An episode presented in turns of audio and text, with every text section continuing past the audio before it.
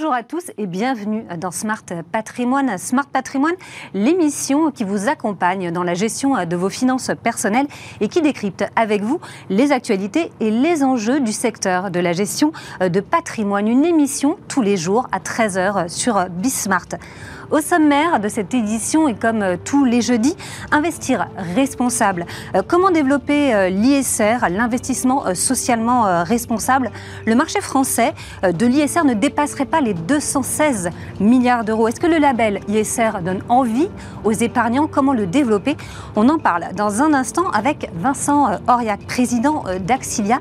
Axilia, une maison de finances responsable qui a publié une enquête sur le marché français de l'ISR. On retrouve dans un instant euh, Vincent Auriac. En deuxième partie euh, d'émission, dans Enjeu patrimoine, on s'intéresse euh, à la Chine. Faut-il sortir la Chine des portefeuilles avec une économie chinoise mise à mal à cause de sa stratégie zéro Covid, un réel frein au rebond de la bourse chinoise et à l'atteinte de l'objectif de croissance ambitionné par le gouvernement chinois? Alors, est-ce que c'est le moment d'entrer sur la Chine? Est-ce qu'il faut rester investi sur le marché chinois?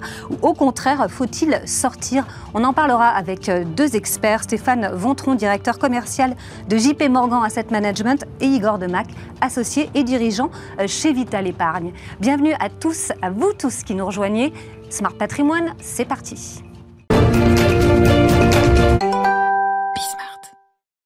Et comme tous les jeudis, on commence avec euh, investir euh, responsable. Et aujourd'hui, comment euh, développer l'ISR, l'investissement socialement responsable? Alors, 216 milliards d'euros, c'est le marché français de l'ISR. Ce serait moins du tiers des chiffres publiés par les dix plus importantes sociétés de gestion qui détiennent 70% des encours. Alors comment développer l'ISR On en parle tout de suite avec Vincent Auriac, président d'Axilia. Bonjour Vincent. Bonjour.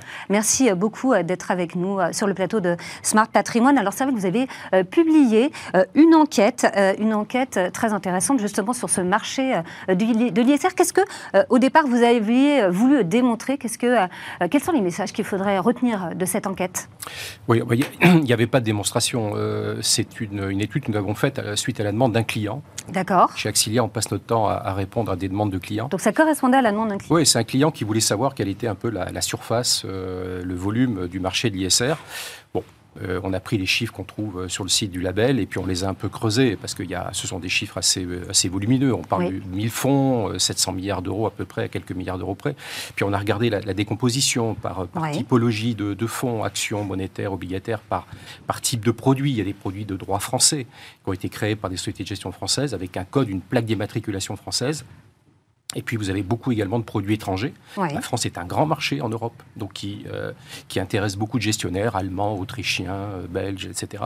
Et qui créent des produits dans leur pays, qui sont déjà vendus aux clients de, de ces pays-là et qui ensuite euh, sont passeportés et sont commercialisés en France. Voilà. Donc on voulait un peu faire le, le panorama de ce marché et donc en, en, rentrant dans le détail des chiffres, c'est là qu'on a trouvé un certain nombre d'observations que je ne m'attendais pas du tout euh, à faire. C'est quoi, oui, ces observations bah, les, deux observations. Peut-être qu'il y a des choses qui vous ont euh, peut-être plus Oui, les deux euh, observations que, que je ne que, je pensais pas, notamment une que je ne pensais pas trouver, c'est la place extrêmement forte du monétaire des fonds monétaires labellisés ISR dans ce marché. D'accord. ça représente sur les fonds de droit français, puisqu'il n'y a quasiment pas de fonds monétaires à l'étranger, puisque par exemple en Allemagne, les comptes courants sont rémunérés, donc les gens n'ont pas besoin de six monétaires pour placer leur argent.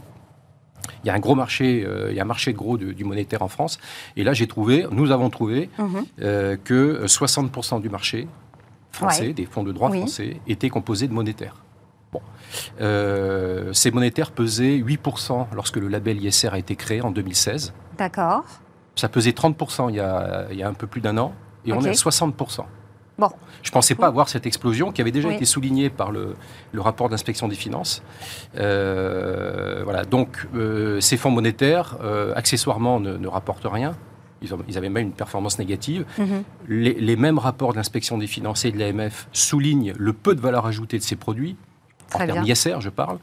et donc, d'ailleurs, imaginez même pour ces fonds-là de créer un label un peu à, étage, à étoile, où on donnerait le, minimum d'étoiles à ces produits-là, puisqu'ils ont peu euh, de valeur ajoutée. Notamment, il n'y a, pas de dialogue entre les gestionnaires de ces fonds et les sociétés pour dire à ces sociétés de progresser sur des sujets E, S ou G, environnement, social ou gouvernance. Voilà.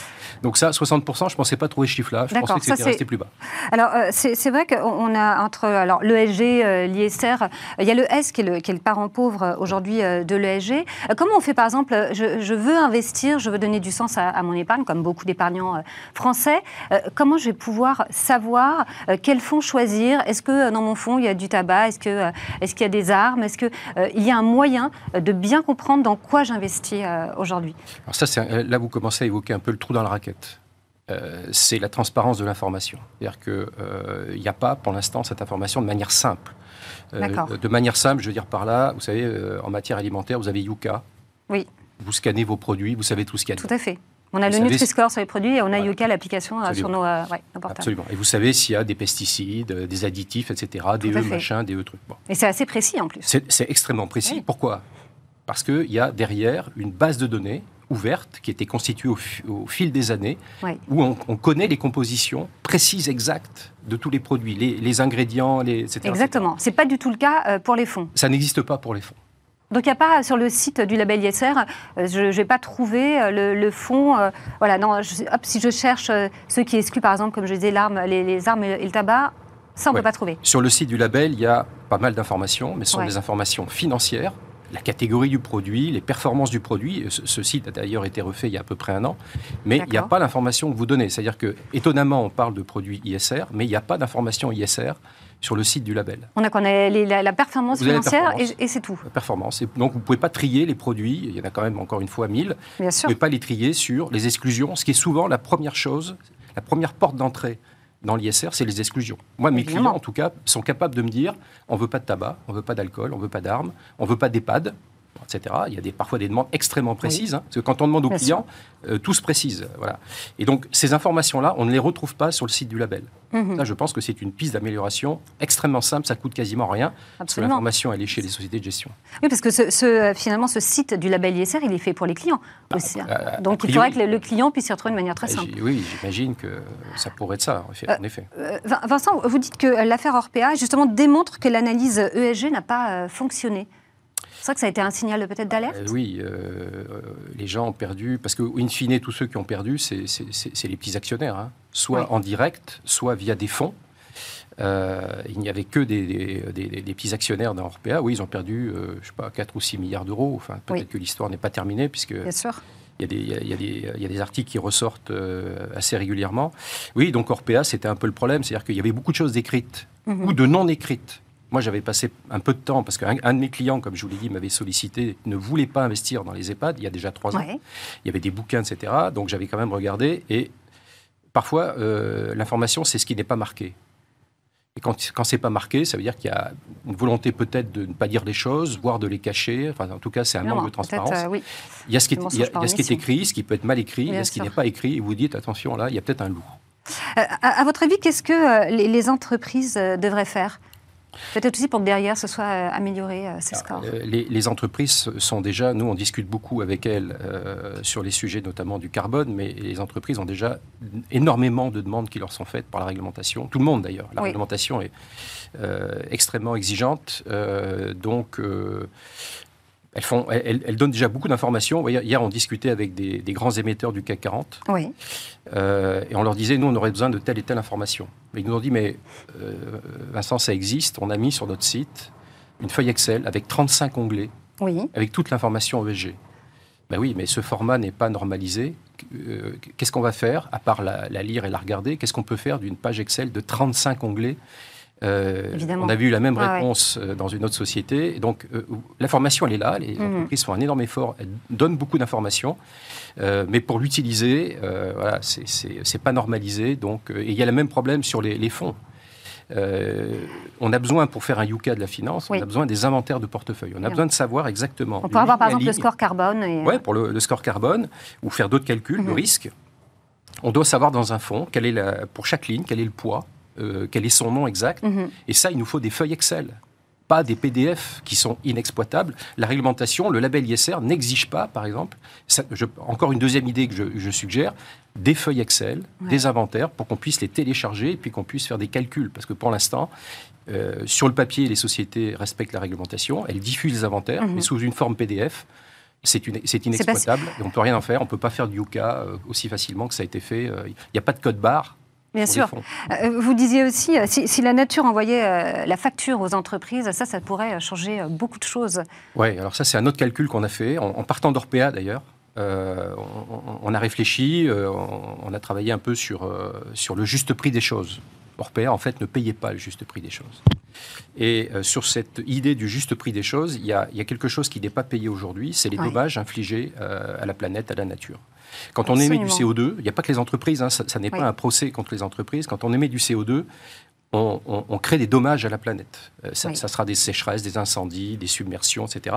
Et quand il y a euh, un réchauffement de la planète, il y a des gens qui ne peuvent plus travailler normalement.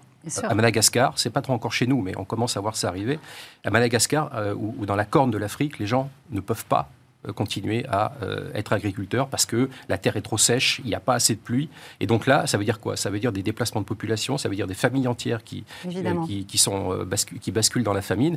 Donc ce sont des pertes de revenus, ce sont des baisses de PIB. Mhm. Et tout ça, c'est mesuré. Et le chiffre est facile à retenir, hein, l'ordre de grandeur. Quand on émet une tonne de CO2, c'est 100 euros de dommages qui sont infligés à la planète, de toutes sortes. 100 euros. Et ça, les, ça, les entreprises ne pourraient pas payer bah, Nous, ce qu'on dit, c'est que cette facture, les entreprises, comme tout le monde, euh, on, y arrivera, hein, d'une manière ou d'une autre. Les entreprises doivent payer cette facture quand ce sont eux qui émettent le CO2. Donc, toutes les tonnes de CO2 qu'elles émettent, et nous, on considère qu'il faut regarder effectivement l'intégralité des émissions de CO2, ce qu'on appelle un peu techniquement scope 1, scope 2, scope 3, donc de, de la fourche à la fourchette, euh, multiplié par 100 euros la tonne qui est le montant des dommages qu'on inflige à la planète. Voilà. Si on faisait ça, la moitié des entreprises n'ont plus de bénéfices après imputation de cette facture. La moitié. Donc ça montre là aussi, à notre façon, avec le calcul purement intuitif de, qui a été le nôtre, on montre qu'on n'y est pas. Mhm. On a un système qui ne tient pas euh, la route.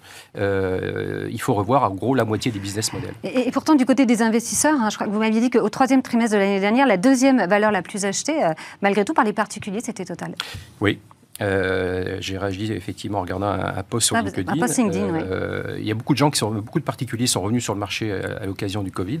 Euh, effectivement, la deuxième valeur la plus achetée, c'était Total. Alors pourquoi? Bah, Je pense qu'il y a une sécurité qui est véhiculée à travers Total. c'est une société qui est connue et il y, a un bon dividende. C'est ça, c'est ça que les, gens regardent bien sûr les dividendes. Oui, si on peut tenir le dividende, donc voilà, les gens achètent du total mais ça pose bien d'autres problèmes. On l'a vu la semaine dernière avec l'Assemblée générale. Merci euh, beaucoup Vincent Auriac, président d'Axilia, d'avoir été avec nous. Bien sûr, on peut retrouver aussi euh, votre étude euh, sur votre site. Scorecarbone.fr ou axilia.com. Il y a un blog avec tout ça. On essaye d'être le plus transparent. Vous retrouverez toutes les études, effectivement. La fameuse transparence dont on a absolument besoin et qui est absolument indispensable. Merci beaucoup Vincent Auriac d'avoir été avec nous. Faut-il sortir la Chine des portefeuilles? Restez avec nous, c'est tout de suite dans Jeu patrimoine. Et comme tous les jours, enjeu euh, patrimoine. Euh, aujourd'hui, faut-il sortir euh, la Chine des portefeuilles? Alors, la stratégie zéro Covid aura un impact fort sur la croissance de l'économie chinoise. On rappelle un objectif hein, qui était de 5,5%. Alors, est-ce qu'il faut entrer? Est-ce que ce sont des points d'entrée? Est-ce qu'il faut rester investi ou est-ce qu'il faut sortir du marché chinois? On en parle tout de suite avec nos deux experts. Stéphane Vontron, directeur commercial de JP Morgan Asset Management. Bonjour Stéphane. Bonjour Laura. Et Igor est avec nous, Igor Demac, associé et dirigeant euh, chez Vital Épargne. Bonjour Igor, merci beaucoup. Euh, merci beaucoup à tous les deux euh, d'être avec nous. Bienvenue sur le plateau de Smart Patrimoine. Alors, on parle de cette question, c'est une vraie question. Les investisseurs se posent des questions sur la Chine, parce que c'est vrai que l'économie chinoise, évidemment, va souffrir de cette politique, de cette stratégie zéro Covid. Stéphane, on va peut-être commencer par vous, parce que vous avez hein, chez JP Morgan Asset Management Management, trois fonds sur la Chine. Trois fonds Action Chine, fonds. comment ça se passe? Qu'est-ce que vous en pensez? Quelle est aujourd'hui, vous, votre opinion? Parce que c'est vrai que la Chine, vous connaissez bien. Bah, pour être complet, d'ailleurs, trois fonds Action, un fonds de dette et puis de très nombreux fonds émergents qui sont largement investis en Chine. Hein. Donc, effectivement, ce sont des investissements très conséquents pour nous. et la dégradation de l'activité économique de ces derniers mois, elle est indéniable. Hein. là, on a eu deux mois, on sort tout juste, au moment où on se parle, de deux mois de confinement dur. Hein, euh, pour Shanghai, c'était hier. Pékin en début de semaine. Donc, euh, effectivement, on peut aujourd'hui commencer à espérer une amélioration. Ceci étant dit, l'objectif que vous avez cité de 5,5% de croissance semble, au moment où on se parle pour l'année, assez peu réaliste. En revanche, le fait de s'en rapprocher sera vraisemblablement et même très vraisemblablement un objectif fort pour Xi Jinping. Ça, pour le gouvernement chinois, forcément. Dans la mesure où, en fait, il a quelque part une copie à rendre au mois de novembre, je le rappelle, et que la stabilité politique mm, mm. Et en Chine passe par une croissance économique, hein, avec un vieillissement de la population qui est assez comparable aux populations développées, et donc la nécessité, puisque même si c'est un régime communiste, il y a très très peu de parachutes sociaux, c'est le moins qu'on puisse dire, la nécessité pour les Chinois d'avoir une épargne suffisante pour accéder à, des soins euh, et, vivre durant leurs vieux jours. Donc il y a un objectif très très fort de ce point de vue-là et les moyens de le faire. Les moyens monétaires, les moyens budgétaires, hein, puisque à la différence des États occidentaux, la Chine n'est pas intervenue, elle a même réduit la taille de mhm. son bilan, donc retiré des liquidités du marché en 2021. Donc il y a de la place pour de l'intervention en Chine. partant effectivement d'une activité qui a été atone, contrainte, mais ceci étant dit, dans un contexte, euh, encore une fois, de confinement. Donc, assez comparable quelque part à ce qu'ont traversé les pays développés. Et on sait ce qui s'est produit par la suite, hein, un rebond quasi en V de l'activité économique. C'est ça. On s'attend à un rebond euh, en V euh, à un moment donné. Forcément, ce rebond va avoir lieu. Donc, il faut peut-être être, prêt pour ça. Je ne sais pas. Qu'est-ce que vous en pensez, vous, Igor? Qu'est-ce que vous conseillez en tant que SOGP à, à vos clients, vous? Alors, quand on prend un peu de recul et qu'on retrace l'histoire de l'investissement en Chine, qui n'est pas aussi ancien que celui dans les actions américaines. Hein, le mhm. S&P 500 il doit avoir une centaine d'années euh, d'historique.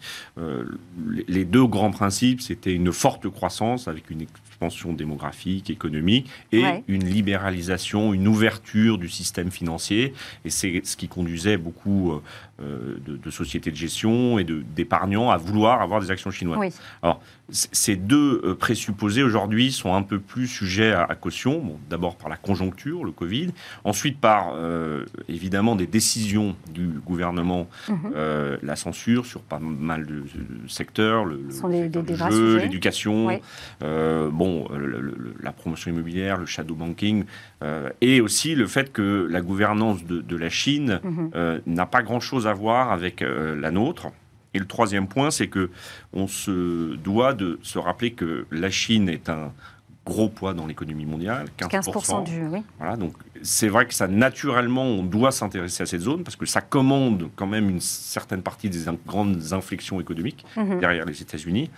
En revanche, euh, c'est quand même un régime quand on voit ce qui se passe avec les actions russes et ce qui s'est passé euh, en Ukraine, qui peut décider de suspendre, de bloquer des transferts internationaux ou des actifs. Donc tout ça doit se refléter dans le prix, avec des conditions de liquidité qui sont pas forcément les mêmes que chez nous, même si c'est le deuxième plus grand marché boursier au monde après le marché américain. Donc, c'est difficile de répondre à une question de manière principielle, euh, faut-il en avoir ou pas.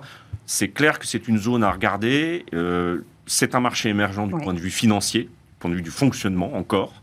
Euh, c'est un marché complexe avec les A-share, B-share, H-share, N-share, enfin il y en a beaucoup. Donc il faut être assez prudent. Et puis c'est vrai que si on veut en faire, c'est le timing et dans des proportions qui sont euh, inférieure à celle euh, de la pondération du PIB, puisqu'on vous avez, on pourrait euh, dire 15% du PIB mondial, j'en mets 15% dans mon allocation action. Alors que vous, vous avez quoi 5-6% dans Vital Flex Dynamique hein Moi, je, suis très prudent sur la Chine. Après, quand vous avez des positions qui sont perdantes, ma culture, c'est pas de vendre à perte en précipitation. Donc, il y a une forme de rebond, c'est vrai, mais n'oublions pas aussi que la Chine nous a envoyé le Covid aussi. Hein qu'ils n'ont toujours pas de vaccin, entre guillemets. Donc, mm, mm, mm. c'est quand même un, sujet. Puis, c'est vraiment une culture qui est très, très différente de la nôtre. C'est un peu une, la palissade de le dire, mais euh, je pense qu'on est très loin. Donc, euh, un peu de prudence quand même s'y intéresser dans des phases qui sont des phases, euh, on parlait euh, avec Stéphane de 2015, hein, mmh. euh, mmh. bon, quand il y a des écroulements, c'est sûr qu'après, il y, y, a quand même un flux naturel. Mais je me demande toujours si les Chinois sont, sont très intéressés à avoir beaucoup de flux internationaux étrangers, Parce que, comme on le voit chez nous en France sur le CAC 40 qui est détenu par euh, les étrangers, je ne suis pas sûr que ça soit vraiment la véritable envie des Chinois d'avoir des gens qui contrôlent euh, la valeur de leurs actifs. En, tout cas, euh, vous, vous y, vous, vous y êtes, vous êtes exposé, mais c'est quelque chose de, quand même d'assez faible dans vos allocations. Stéphane, chez vous, vous avez donc plusieurs fonds, on le disait, actions sur la Chine. Vous, êtes sur plusieurs marchés, parce que ça, Absolument, Igor évoquait ces, ces différents marchés, c'est pas, pas rien, parce qu'il y a une vraie complexité peut-être technique aussi. Tout à fait. Alors c'est la raison pour laquelle, effectivement, la, façon de traiter la Chine a beaucoup évolué, hein, puisqu'il y a eu maintenant, il y a près de deux ans, euh, l'apparition de Stock Connect qui a permis à de nombreuses sociétés de gestion d'intervenir sur le marché chinois, ce qui n'était pas le cas auparavant. Auparavant, c'était effectivement plus complexe. Il fallait avoir euh, une structure locale détenue à, minima à parité euh, par un investisseur chinois, ce qui était notre cas. Hein. donc, on a mhm. une joint venture depuis 2006 qui nous a permis de traiter sur le marché chinois domestique, hein, le marché A qu'évoquait Igor euh, à l'instant. Et effectivement, ce marché A est sans doute stratégiquement celui qui nous intéresse le plus, précisément parce qu'il nous permet dans nos investissements d'être alignés avec les investisseurs domestiques. C'est le marché qui sera le réceptacle de l'épargne des ménages. On rappelle qu'il y a un enjeu extrêmement important hein, de bascule, en fait, hein, de l'épargne des ménages des Chinois, mhm. aujourd'hui très investi sur le marché immobilier, massivement, et avec un enjeu de justement faire un transfert de cette épargne vers les marchés financiers, sachant que le stock d'épargne est mhm. absolument considérable. Hein, pour mémoire, les Chinois épargnent plus de 25% de leurs revenus disponibles. donc c'est absolument colossal, c'est plus du double de ce que font euh, les pays développés. Donc c'est une manne exceptionnelle et qui plus est, c'est aligné avec le fait que c'est le marché A qui est le plus capacitaire, le plus gros, le plus sous-représenté mhm. dans les indices à l'heure actuelle, et qui est aussi un vivier de valeur très intéressant avec une structure, une composition des indices qui est assez différente, plus diversifiée que les mhm. marchés H, que le marché de Taïwan, que le marché d'Hong Kong, sur lequel effectivement il y a aussi beaucoup de technologies, mais beaucoup plus de valeur de consommation, une exposition financière qui est possible aussi là où il y en a très peu sur les marchés offshore. Donc, je dirais un marché plus protéiforme, plus diversifié, qui est sans doute celui qui nous intéresse euh, le plus et qui offre, encore une fois, mhm. énormément de potentiel. Hein. Je regardais les niveaux de valorisation de ce marché, on paye 10 fois les résultats, on, est, on paye la valeur d'actifs seulement 1,4 fois. Alors, ça parle peut-être pas beaucoup à nos, auditeurs, mais 1,4 fois, c'est un ratio qui est inférieur à celui de la crise financière, c'est un ratio qui est en ligne avec le début des mhm. années 2000, donc lorsque la Chine venait de rentrer dans l'Organisation mondiale du commerce. Donc, on est à peu près au plus bas historique en valeur d'actifs, en valorisation des valeurs d'actifs. Ça nous semble très décalé par rapport à la réalité économique, au poids de la Chine dans le monde et surtout au poids de la Chine à venir dans le monde. Avec Effectivement, hein, je, suis d'accord avec ce que proposait Igor tout à l'heure concernant la volonté de contrôle de l'État chinois sur son économie et sur ses investissements. En revanche, n'oublions pas l'établissement du RCEP, hein, cette fameuse zone de libre-échange du sud-est asiatique, dans lequel, là, pour le coup, je dirais mhm. que la vision des Chinois, c'est de proposer un marché cœur, à la fois en termes économiques et en termes financiers, à l'ensemble de cette zone, puisque là, ils y vont voir moins de concurrence et plus des partenaires, si vous me passez l'expression, inféodés. D'accord. Donc là, Stéphane, qu'est-ce qu'il faut faire? Qu'est-ce que vous conseilleriez, euh, justement euh, C'est d'entrer, ce sont des points d'entrée, vous restez investi, vous ne bougez pas. Est-ce qu'il euh, il faut sortir en partie? Est-ce que vous, quand même, vous vendez certains Alors, je vais essayer de prendre une posture plus objective que celle du, du prêcheur pour la Chine et regarder ce que font nos équipes d'allocation d'actifs. nos équipes d'allocation d'actifs, aujourd'hui, ont, ont eu tendance à maintenir leurs expositions dans la baisse, donc quand même à acheter dans la baisse, maintenir les poids et commencent euh, à renforcer leur position. Et effectivement, pour les raisons qu'on évoquait, on est aujourd'hui dans un creux de croissance avec une perspective d'amélioration puisque la réouverture se dessine tout juste sur des points bas de valorisation. Donc absolument pas un moment pour sortir, ça c'est très clair. Hein. sortir sur un, point bas quand on a des perspectives de croissance assez lisibles et des valorisations mhm. faibles, ça semble quand même pas être une très bonne idée. Et qui plus est, en revanche, ce qui manque pour le moment, pour être très clair, c'est un catalyseur plus fort. Hein. Euh, et donc ça, c'est cette absence de catalyseur qui va peut-être faire se différer, qui fait que nos mhm. équipes ne se précipite pas à l'achat. En revanche, c'est très clair. Hein, le, marché cherche cruellement à investir dans des zones de croissance peu chères, qui plus est, je vous le rappelle, hein, au moment où on se parle, peu soumis aux pressions inflationnistes. Hein. On vient tout juste de passer dans les prix à la consommation à 2% d'inflation en Chine. On est très très loin des chiffres qu'on constate en Europe et aux États-Unis. Absolument. Euh, de, votre côté, Igor, donc vous, vous ne bougez pas non plus à vos positions, vos 5-6% ça, c'est non, bah, euh, je vous l'ai dit, moi je ne suis pas complètement convaincu que le parcours de la Chine sur euh, même le prochain cycle soit aussi facile. Je retiens toujours les exemples de gouvernance et, de censure qui sont des sujets qui sont pour partie dans les prix, mais euh, la magnitude du risque, et on l'a bien vu avec la Russie euh, qui a gelé son marché du jour au lendemain. Euh, alors on imagine mal la Chine le faire, mais on imaginait mal la pandémie, et dans les marchés, on imagine toujours mal le scénario très extrême, qui ne nous arrange jamais. Et c'est un biais cognitif humain aussi. Donc je, serais un peu prudent, je, regarde un petit peu le passé sur les indices MSCI China, mais même les, marchés émergents, ça reste aujourd'hui euh, même si euh, c'est un discours un peu passéiste, moins efficace que les grands indices mondiaux ou américains. Euh, voilà. Et puis, je, pense qu'en termes ISR, vu ce qui se développe en Europe, même s'il y a des fonds labellisés ISR Chine, il faut quand même être euh, assez objectif. Euh, on est très très loin de la façon dont euh, la vie quotidienne fonctionne dans les entreprises en Chine. Donc c'est un petit peu antinomique, si vous voulez, d'avoir des. Parce que vous avez quand même des confrères hein, qui ont des, fonds ISR. Oui, oui, non, mais, mais très bien. après, est-ce que toutes les personnes vont en Chine fréquemment et puis euh, euh, parlent le mandarin et comprennent euh, comment la société chinoise fonctionne. Alors, ah. la plupart des gérants et gérantes sont d'origine chinoise ou chinoise, mais il faut, quand même faire attention, je trouve. Ces marchés sont inefficients. et donc, si on rentre dedans, mhm. il faut avoir une bonne conscience du prix de la décote. C'est pas un nom mais c'est un non mais ou un non si. D'accord. Alors, euh, euh, Igor, est-ce qu'il n'y a pas une manière plus simple d'investir euh, justement sur le dynamisme quand même chinois? Oui, ben, on en parlait avec Stéphane. Après, c'est toujours un peu une façon de, contourner. C'est les grandes entreprises mondiales. Les grandes entreprises américaines, en fait, sont, très investies et ont une grosse partie de leur mhm. chiffre d'affaires hors des États-Unis, surtout euh, dans, une partie de la tech, en tout cas, dans le hardware, pas tellement dans, tout ce qui est réseaux sociaux. Mais euh, oui, alors on, prend toujours l'exemple du luxe, euh, évidemment, mais c'est vrai que ça permet et ça nous euh, justifie, ça justifie le fait qu'on ne peut pas passer à côté de la Chine sur le poids économique. Ça, ça serait mhm. une, une, erreur. Après, euh, moi, je préfère parler du, de la Chine et, de capter la macroéconomie de la Chine. La microéconomie et le profit en bas dans les résultats des entreprises chinoises, euh, je ne suis pas capable de l'apprécier. Bon, le secteur bancaire, par exemple, est un bon exemple de, secteur assez opaque. Nous, on a mis des années en Europe et aux États-Unis à le réguler, euh, presque trop, mais aujourd'hui, euh, on peut dire que le système bancaire européen est très mmh. sain. Euh, mais macroéconomiquement, la Chine, Stéphane l'a dit, réserve budgétaire excédentaire. Donc c'est ça qu'il faut voir et c'est un peu ça qu'il faut investir.